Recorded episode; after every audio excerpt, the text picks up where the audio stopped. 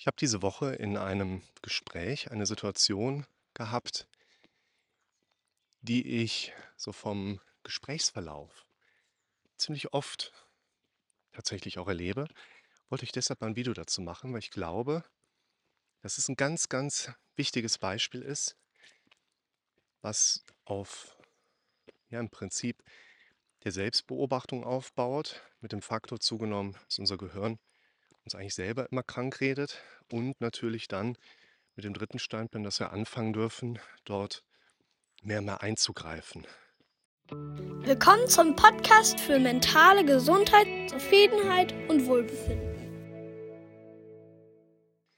Es ging in dieser Sitzung mit einer jungen Frau um Panik und innere Unruhe.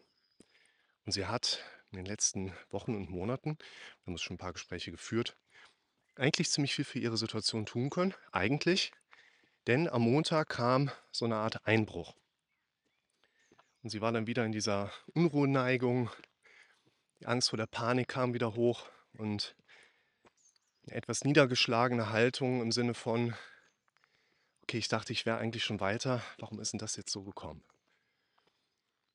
Wir hatten ja glücklicherweise zwei Tage drauf direkt die Sitzung, konnten das Thema sprechen und es ist wichtig, dass wir Erklärungen bekommen. Es ist wichtig, dass wir Antworten bekommen, mit denen wir arbeiten können oder die uns erlauben, an der eigenen Situation zu arbeiten. Also ich sage mal, es gibt manchmal den positiven Effekt, dass man sagt, pass auf, du darfst das ignorieren, weil wir haben das jetzt abgeklärt und bitte mach was ganz anderes. Schaut es euch mal an. Das wichtigste Video, was ihr sehen könnt, das wäre jetzt quasi so ein Stück weit repräsentativ. Aber sich selber die Erlaubnis zu geben, zu sagen, ja, ich habe da gerade Struggle mit etwas, aber ich kann doch jetzt nicht einfach sagen, ich ignoriere das. Man braucht man die Erlaubnis dazu, die man sich dann selber geben darf. Und was ich hier auch wichtig finde, sind Erklärungssysteme, um da so ein bisschen Ruhe reinzubringen. Man muss natürlich schon sagen, wenn da ein Mensch über Wochen, Monate, vielleicht sogar Jahre innere Unruhe und Panikneigung erlebt hat, dann ist das auch einfach in Ordnung, wenn das mal wieder auftaucht. Das ist nicht schön, aber es ist dann auch einfach mal in Ordnung, wenn es wieder kommt. Also darf man sich anfangen zu suggerieren, okay, es war am Montag so, ich weiß nicht genau warum, der Auslöser ist egal, es geht mir ja schon wieder ein bisschen besser und es ist in Ordnung, wenn das mal passiert. Es ist trotzdem auch in Ordnung, wenn ich mich darüber ärgere oder schrecke und darf anfangen, damit anders umzugehen. Thema Akzeptanz verlinke ich euch auch mal. Schaut euch mal dieses Geschoss hier an.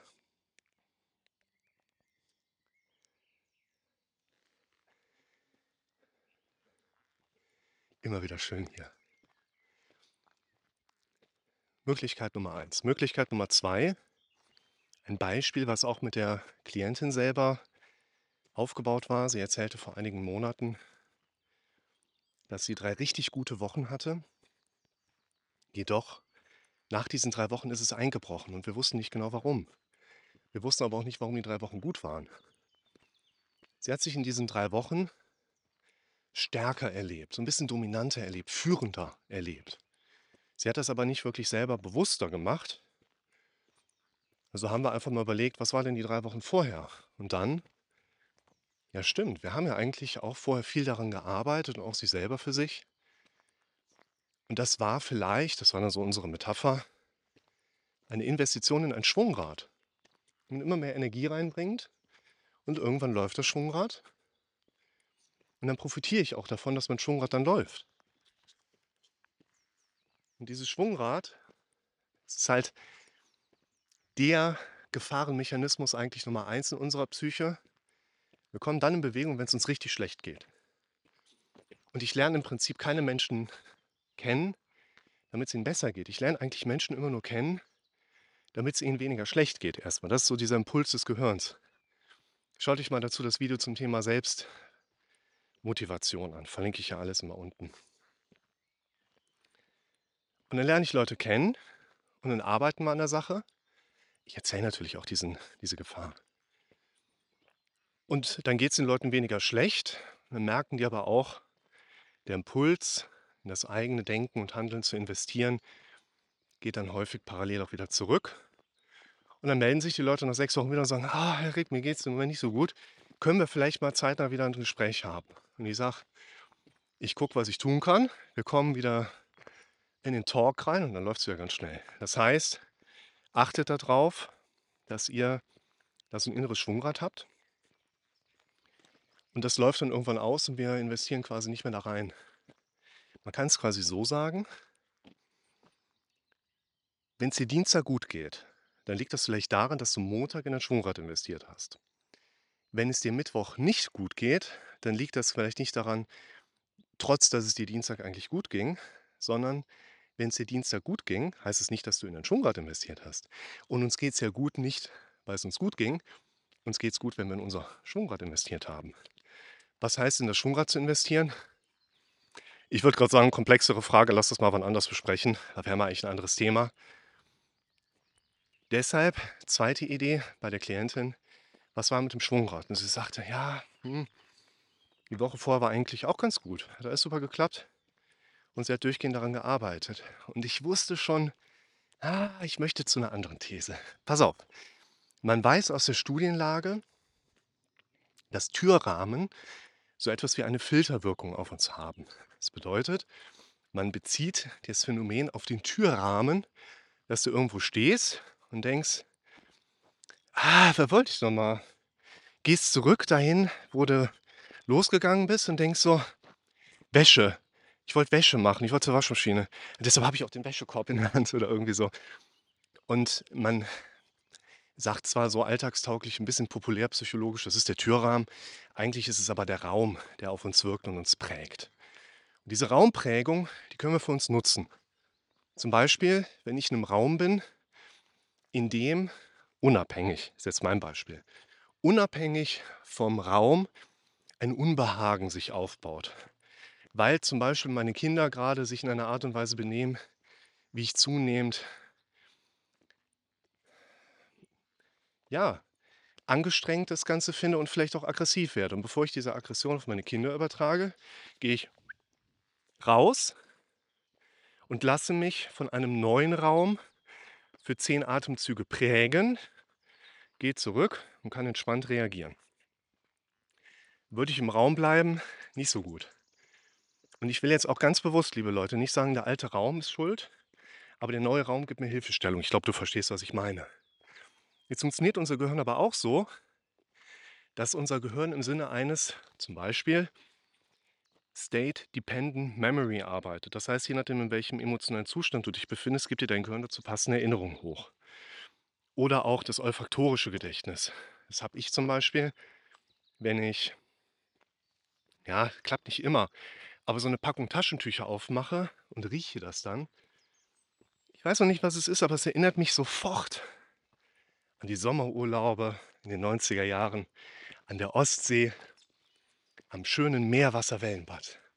Wer weiß, welches Meerwasserwellenbad ich meinen könnte, schreibt mir mal. Schreibt es mir in die Kommentare. Ich sage nur so weit, der Ort beginnt mit einem S. Und diese Raumprägung spielt auch für uns eine Rolle, wenn ich als Betroffene einer Angst- und Panik-Sequenz in meinem Leben quasi für meinen Kopf mehr oder weniger überraschend den Raum betrete, wo meine Störungsmuster jetzt schon im Prinzip seit Wochen, Monaten, Jahren eine wechselwirkende Prägung erlebt haben. Es ist also zu erwarten, auch wenn es mir gut geht, dass ich einen in meinem Gehirn negativ oder belastend abgespeicherten Raum, wenn ich den betrete, dann gibt mein Gehirn mir dazu passende Belastungsstrukturen hoch. Mein Gehirn geht hin und gibt mir schon eine innere Unruhe hoch, ohne dass ich dazu irgendwelche Gedanken hätte erleben müssen. Mein Gehirn gibt mir zu diesem Stimmungsbild wieder passende Erinnerungsmuster hoch, auf die ich dann emotional und mit Stresshormonen auch wieder reagiere. Und wenn dann, wie bei der Klientin, noch mit hinzukommt, da ist eine Mitarbeiterin in den Räumlichkeiten mit am Start. Die hat auch Angst- und Panikstörungen, erzählt da viel von das belastet die Klientin. Die Klientin mitbekommt, dass da jemand auch noch im näheren Umfeld depressiv aus dem Berufsleben ausscheidet. Dann ist das in Ordnung, wenn es an dem Montag einen Tag voller Belastungen gab, der sich so ausdrückt. Ich glaube, ich brauche das nicht weiter zu erklären. Was für mich jetzt gerade wichtig ist, ist neben diesem Erklärungsmodell, was hilft jetzt einem Menschen in einer solchen Situation. Hier da hinten ist übrigens ich weiß nicht, ob man das dem Makroobjektiv erkennen kann. Da ist jetzt Birkenstock eingezogen. Und daneben sind die alten Räumlichkeiten, wo Birkenstock auch schon hingezogen war. was kann man jetzt Hilfreiches machen? Verändert den Raum und oder gibt dem Raum neue Bedeutung. Häng andere Bilder auf, streich eine andere Farbe, schmeiß deine erste Kaffeetasse morgens gegen die Wand und häng Rahmen drum. Keine Ahnung, vollkommen egal. Veränder die Situation. Und lass noch mal ein paar Schritte zurückgehen. Also eigentlich bis dahin, wo wir losgegangen sind. Die Klientin erlebt ja initial, mir ging es wieder schlecht. Jetzt müssen wir mal überlegen, kommt der Faktor, dass es mir schlecht geht, aus der Situation an sich oder aus der Befürchtung, ich erlebe Rückschritte, die ja auch wieder nur eine Bewertung meines automatisch dramatischen Kopfes sind. Die Belastung an sich wird in der Regel sein Befürchtung, nicht der Unruhezustand an sich. Und in dem Moment, wo du eine Erklärung für deine Problematik hast und du weißt, es war eine Kumulierung von situationsspezifischen Kriterien und nicht einfach nur deine Panikstörung, die wieder zurück ist, dann haben wir meistens schon eine entsprechende Wissensbasis, die mit einer Entlastung einhergeht, sodass du deinen Kaffee trinken kannst, statt ihn gegen die Wand zu schmeißen.